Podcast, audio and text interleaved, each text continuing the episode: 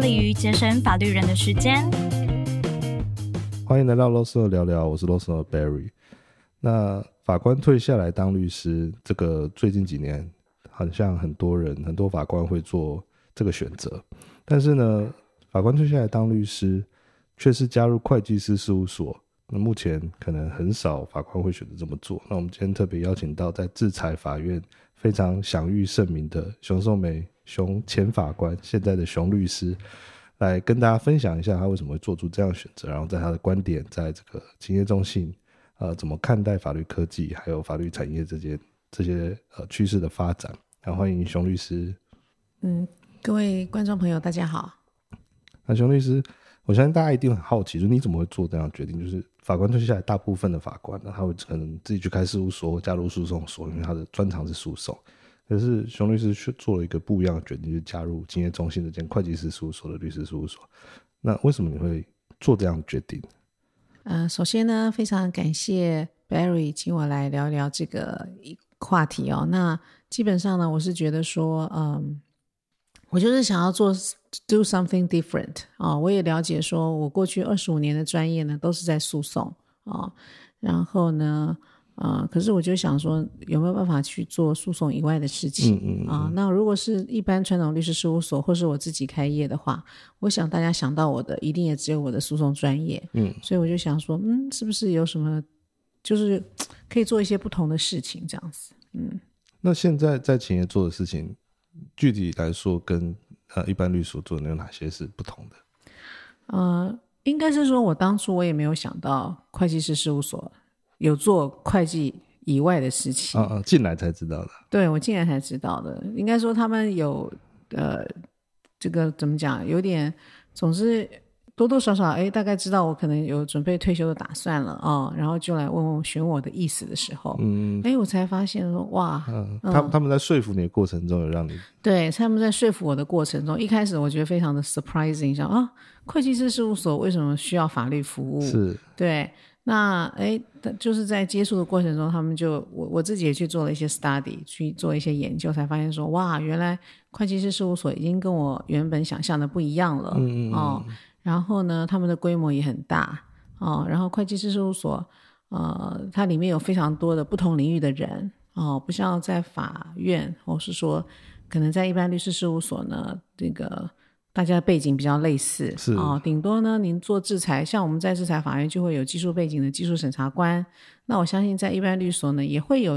呃会计背景的，然后技术背景的也会有啊、我想也会有。不过会计师事务所里面具有各式各样背景的人更多。嗯，哦很多资讯背景的就很多。对，像昨天呢，我们就办了一场研讨会，是在讲数位见识的。那像这个 Deloitte 就有一家这个经过国际认证的这个见识见识的这个实验室，数位见识实验嗯室。那国内像啊、呃你说在 d e l o 里面就有对，一家在这样，哦对对好酷对，哦没错，嗯在事务所里面就有。哦，所以他们可以自己帮客户做数位见识的这种，对对对，哦，酷对，啊，嗯做数位见识。了解了解，那因为这样的关系，我觉得，哎，也许这是可以考虑，就是说，如果真的要离开司法界的话，可以考虑试试看，在这里做做看，这样子。一个比较不一样的选择，可以做一些不一样的事情。对，对我只是想，真的只是想 do something different。因为熊律师过去也是做蛮多不一样的事情，比如说有拍过电影，对， 对啊，我曾经这个客串过，是不是，过我客串演的角色也是法官。嗯，就是在戏里面演自己的啊，对啊，在戏里面演法官哦。嗯那我、可是我的对象是那个呢，是那个呃，应该算是金马奖最佳男主角吧，就张震啊。哦，张震，对啊，帅哦，我跟他拍对手戏，哇不过我是演法官，那他他是演被被告告。 对， ，OK，就是 感觉熊律师是很喜欢去体验，就是我们认知的，就是比较不一样的选择的这种这种过程。是啊，是啊，对啊。对，嗯那加入就像就像我一开始，我们大概、说实话，我们以前在大学的时候也没有什么智慧财产权法的课程啊，对对对对那对那时候还教什么工业财产权法，哎，那那时候进法院成立制裁法院的时候，是征求大家意见要不要去，还是说那个司法院那边会挑几个法官去？哦，也是先看意愿啊，所以啊先看意愿，以后呢，受训之后呢，再在那个所以是熊律在师选那时候也任是在为选派选不一样的路，就是选我选我这样子，我觉得类似吧，应该说，呃，快要成立，还还没在，还没在这个怎么讲，呃，司法院都还没有评估是不是要成立智慧产法院的时候，我就已经对智慧产有兴趣了。哦因为我们以以前在台北地方法院的时候，都是处理一般民刑事诉讼。嗯可是呢，大概民国八十九年嘛，七八十八、八十七、八十八、八十九那几年前后，我觉得也因为我们的那个智慧财产实力越来越强，哦，智慧财产举办了很多培训课程，哦，让法官、检察官去上。然后我就去上，哎，我真的觉得就某种程度开了我的眼界啊、因为我觉得，哎，原来这个也就用法律也有一个部分可以跟国际比较接轨的，是是嗯、然后那时候像制裁局，那时候他会邀请美国的法官来，哦，邀请欧洲的，比如说讲者来，哦，跟大家讲一下国际间智慧产权法的发展趋势。嗯嗯嗯我觉得这个部分真的开了我的眼界，然后就觉得哦，智慧产权法还还蛮有意思的。嗯，嗯，感觉熊律师就是很怕，就是一直停在一样的事情，然后感觉很无聊，就要往新的领域发展这样嗯子。也是吧，就是比较喜欢有一点变化吧。对，而且那实际进勤业之后，跟你当初想象有不一样吗？呃，实际进来以后，我发现它比我原来想象的更大。更大？你说规模还是嗯规做？模规模 OK 规模更大，然后做的事情更广。嗯嗯嗯嗯。因为熊律师现在主要是负责什么样类型的服务？嗯，当然，因为我过去呃都是诉讼经验比较多嘛，对所以呢，来找我做诉讼咨询的，跟诉讼有关的工作还是也还是很多。嗯，那另外一部分呢，就是我们也在做一些智慧财产管理。哦，智慧财产管理。对，因为现在呢，呃，真的出来之后才发现说，其实呃，各界呢，为了就是因为怎么讲，有所谓的公司治理评鉴哦，然后呢，哦，OK 对，其实呢，经管会啊、哦经济部啊、哦各式各样的主管机关，为了促促进公司的进步，对，哦，不只是台湾，国际间都一样，国内外都一样，都会给公司一些标准，希望他们去 follow。是对，那终于这么，终于终于今年呢，呃，大家重视到了智慧财产，哦，把智慧财产管理呢纳入公司评鉴的项目之一，哦就是所以公司治理那个分数会纳入对智慧财产的管理的。没有错。哦 OK 嗯、这还是呃今年度第一次的，哦，今年才开始，今年才开始的，了啊解了最新的，对。所以它等于是一个新的律师业务产生的。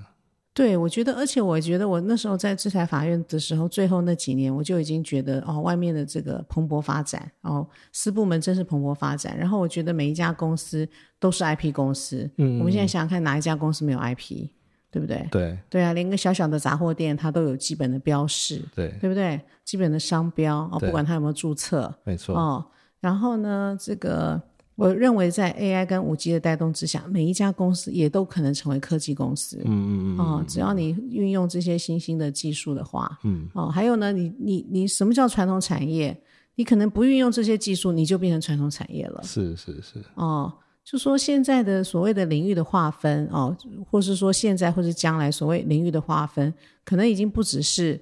呃你是什么业别哦，你是制造业还是纺织业还是什么，不嗯是用这个来划分了。我是觉得可能就是你有没有去运用到这个基于五 G 之下，然后去运用一些新兴科技。嗯嗯嗯，哦，我觉得。某种程度，每一家公司就是那个领域的划分可能会越来越有点模糊。啊，对对对对对，比如说像 Lost Note 好了，是，它是一个这个法律检索，对不对？其实某种程度也是一个科技公司啊，对对对不对？对对没错啊，嗯，线上跟线下的交接处也越来越模糊。越来越模糊了。比如说，你只是一个电动车好了，嗯，你也可能跟这个 IOT 有关啊，是对不对？车联哦网，对，车联网，对，所以我觉得现在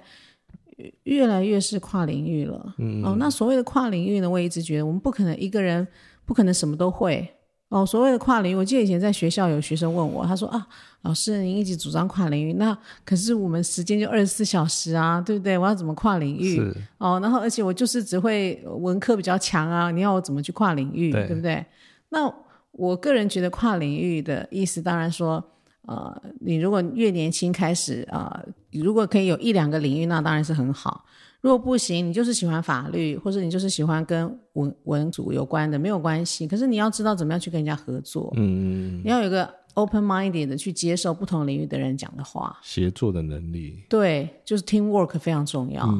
我觉得 team work 非常重要。所谓的跨领域，不是要求你一个人三头六臂什么都会，对，对。可是你怎么样去跟不同领域的人合作，这件事非常重要。因为以前法律人好像不太需要跟别人合作，包括律师跟法官都是对 sole practice 的，没有错，法律。工作其实通常常常都是独立作业的对。对对对对，可是你看，我们从这个智慧财产诉讼，从专利诉讼就可以看得到，一定是律师加上专利师的结合，才嗯是成功方程式。是，哦，你只有律师也不行，嗯，只有技术也不行。对，对所以就至少从制裁法院开始，律师就已经要跟其他人开始合作。对，而且像我们在制裁法院的时候，后来有时候算损害赔偿，也需啊要对引进会计师。是是，哦，引进财务背景的人来算计算这个损害赔偿。嗯，那前不久很很很经典的这个跟公民教育有关的案件，嗯我们还得引进经济学家啊经济学的理论来判断是是是是是哦、市场是怎么怎么怎界么定义？对，所以我觉得，呃，越来越不可能一个问题是一个领域的人可以解决的。领域跟领域之间的划分也越来越模糊。对对，就是我就是觉得领域跟领域划分越来越模糊。是，嗯，那刚才熊律师有提到说，现在好像没有什么。没有什么产业不是科技业，或者没有产业不是网络业这种这种对产业上的改变没。错。那对于律师来说，他可以怎么去看待这件事？这对他来说有什么什么机会？怎么想？怎么思考这件事情？嗯，就是说我们不要在在学生时代，我觉得就可以多多的接触对，哦，然后不要想说律师呃念了法律就是只有那几个工作的选项。对对对对，嗯对啊，我觉得可以大胆一点，勇敢一点哦，做一些不同的选择嗯嗯嗯，哦，因为现在的世代可能跟过去不一样了。嗯，哦，过去呢，嗯、吃饱这件事可能比较辛苦，大家觉得啊、呃就说找到好工作就是为了要改善家庭的生活啊，嗯类似这样子。可是我觉得现在自我的实现可能更重要。是，就那个马洛夫的那个金字塔理论。对啊，自我实现更重要是，我想，嗯。了解，现在吃饱还是很辛苦了，啊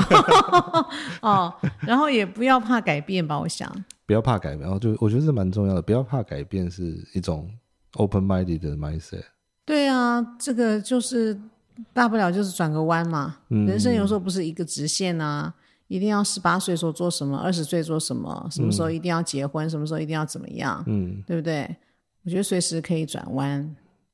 嗯，不要有那个既定的、对太啊，既定的路线。是啊，那因为熊律师在企业是担任法律科技的这个负责人，是对。那你认为法律科技它会怎么影响法律产业？法律科技影响法律产业，就是我觉得在法律科技的创创造的这个过程中，一定要法律人进来嘛。嗯嗯啊、没有法律人进来的法律科技，我觉得也做不起来。嗯，像我们现在在推一些所谓的法律科技产品，好了，你就会发现，呃，一定要法律人进来才有办法让那个产品更精致化，对否则它根本就不好用。对，嗯可以透，透可以这这部分可以透露是什么产品吗什么产品？比如说像合约管理啊， ？OK，嗯、合约管理啊，法尊平台啊，是，哦、类似这些的哦。嗯，对，那我觉得国外可能已经已经更有一些新的法律科技的服务，嗯哦，那那部分啊、呃我我我我觉得啦，对，因为我疫情的关系，还多多少少有一点影响，嗯，就是我们跟国际的接轨，是，至少我来了之后，我有这种感觉，因为我来之前他们也是跟我说，哎，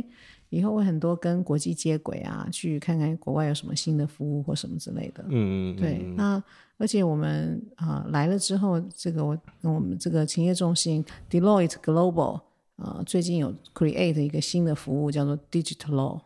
哦，这哦是什么数样位的法律嗯？OK，对，那我说实话了，我也还在摸索。哦 OK，对我也还在摸索，因为今年最新的，今年大概春秋夏天左右开始 launch，、嗯所以有一个这个新的服务。对，哎对，我发现一件蛮有趣的事，就是大部分的法官会觉得说，我在法院里面受到的这种诉讼的训练是已经非常的精深，所以退下来之后，我就是靠着我过去学习的去呃变现，就是嗯赚钱。那、熊律师还会继续去学你可能比较陌生的东西、新的东西，而不是靠着你过去已经很熟悉的东西来赚钱。这蛮蛮，我觉得蛮佩服的，就是哦，这是算是一个持续学习的心态啊。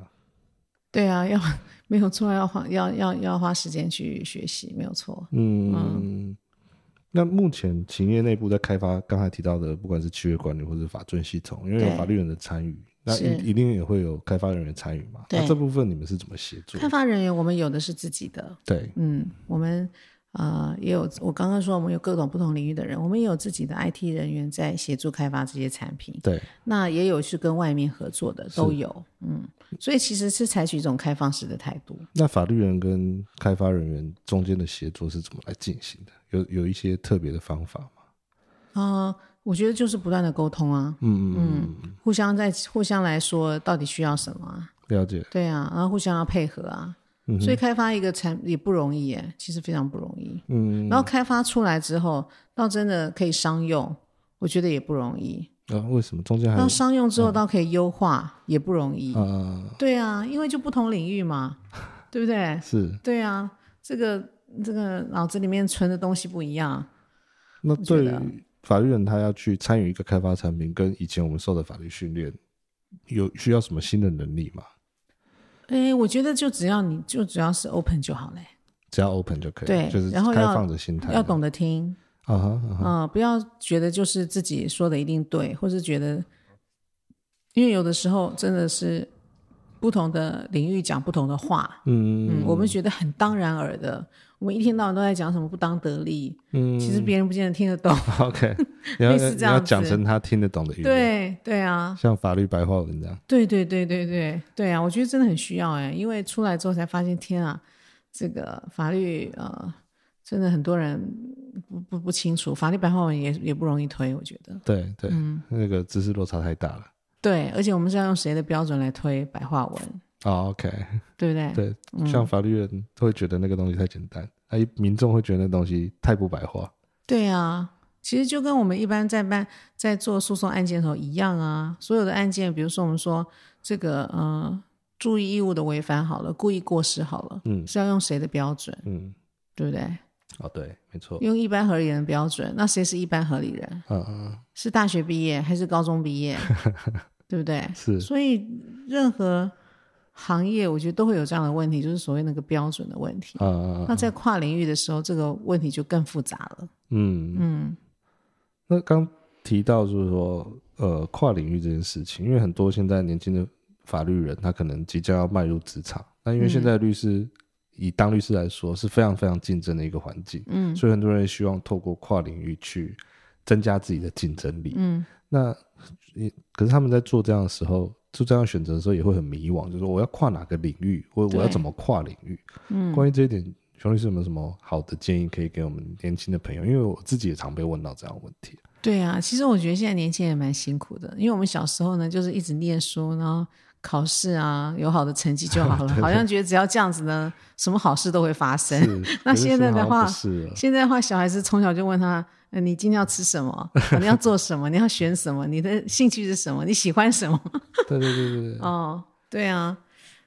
选择一定也是一种压力，我觉得。嗯嗯，那就是，我觉得这个大家都大家都知道啦，就是反正就是要选你喜欢的嘛。嗯嗯，你喜欢的，你有兴趣，你就会花越多时间去做。你花越多时间去做，你就会做得越好。你做得越好，你就越有兴趣。那我发说实现，话，真的时间在哪里，成就就在哪里。那我发现很多人会，呃，我念法律，但是我可能喜欢一个跟法律八竿子打不着边的东西，然后他们就会害怕说这个东西对以后的职涯是没有帮助的，所以不应该浪费时间做这样的事情。我我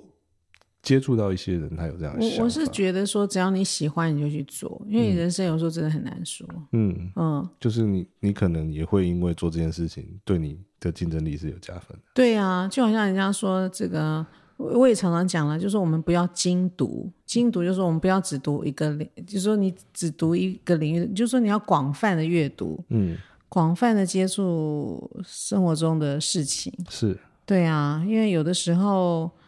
嗯，我记得我好像看过一篇文章，还是有人跟我讲过一个故事，就是说，有的时候你在跟客户谈事情的时候啊，客户之所以愿意跟你签下这个合约，并不是因为你本来的专业什么的，而是因为你跟他喜欢一样的红酒。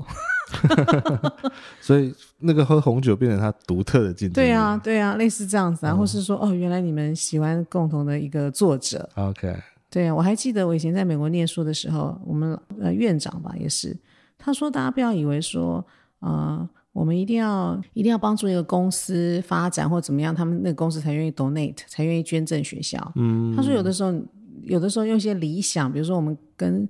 跟那个呃捐赠者说，我们学校会加强对环境法的教育，嗯啊、或是会加强什么对 social justice 的这些呃这 program 啊、就是说跟社会公平正义有关的这些学科的话呢，诶，这个时候反而搞不好会得到更多的这个捐助。嗯嗯，难怪现在很多律师到一定程度就会开始去学高尔夫 球，那对他啊来说可能帮助比较大。嗯哼，对，那我们有一些听众很就很好奇说，熊律师有没有在收实习生或实习律师的计划？哎，实习律师是都都有啊，一直有在收，对对啊，嗯因为我想说从年轻人开始啊、刚从学校出来的 OK，啊、所以要申请的话，就直接透直接过 Deloitte 的 email 寄给熊律师，还是有对对对，我们好像都哎，应该应该是网站上有吧？网站上有、啊 OK，对大家听到了，如果想要申请的话，就直接可以直接透过这个网站上的 email 来申请。那还有听众提问，因为他可能想做医疗器材人员的法规人员，但是他没有理工背景，那他可以怎么做？就是医疗器材或者是药品里面有一些法规管理人员叫 RA，嗯哼。那他可能想要往这方面发展，可以怎么做？哎，那我觉得这个听众的问题也非常有趣。对对啊，就说你没有这背景，可是你还是对这个领域有兴趣。对对，对啊，那你当然，因为我觉得这个你就只好你就是自己多看，因为比如说实话说好了，说这样好了，就是说其实我也没有技术背景，嗯，然后我记得我那时候去美国念书的时候呢，呃，我就对专利法有兴趣，是那我就我们我那时候我们刚好我们那个指导老师 Robert Merges，他是在美国专利法领域非常这个知名的教授。然后去上他课之前，我就去问他，我说：“老师，我想上您的课，嗯哦，可是我没有技术背景。是，”他马上就跟我说：“呃有什么关系呢？”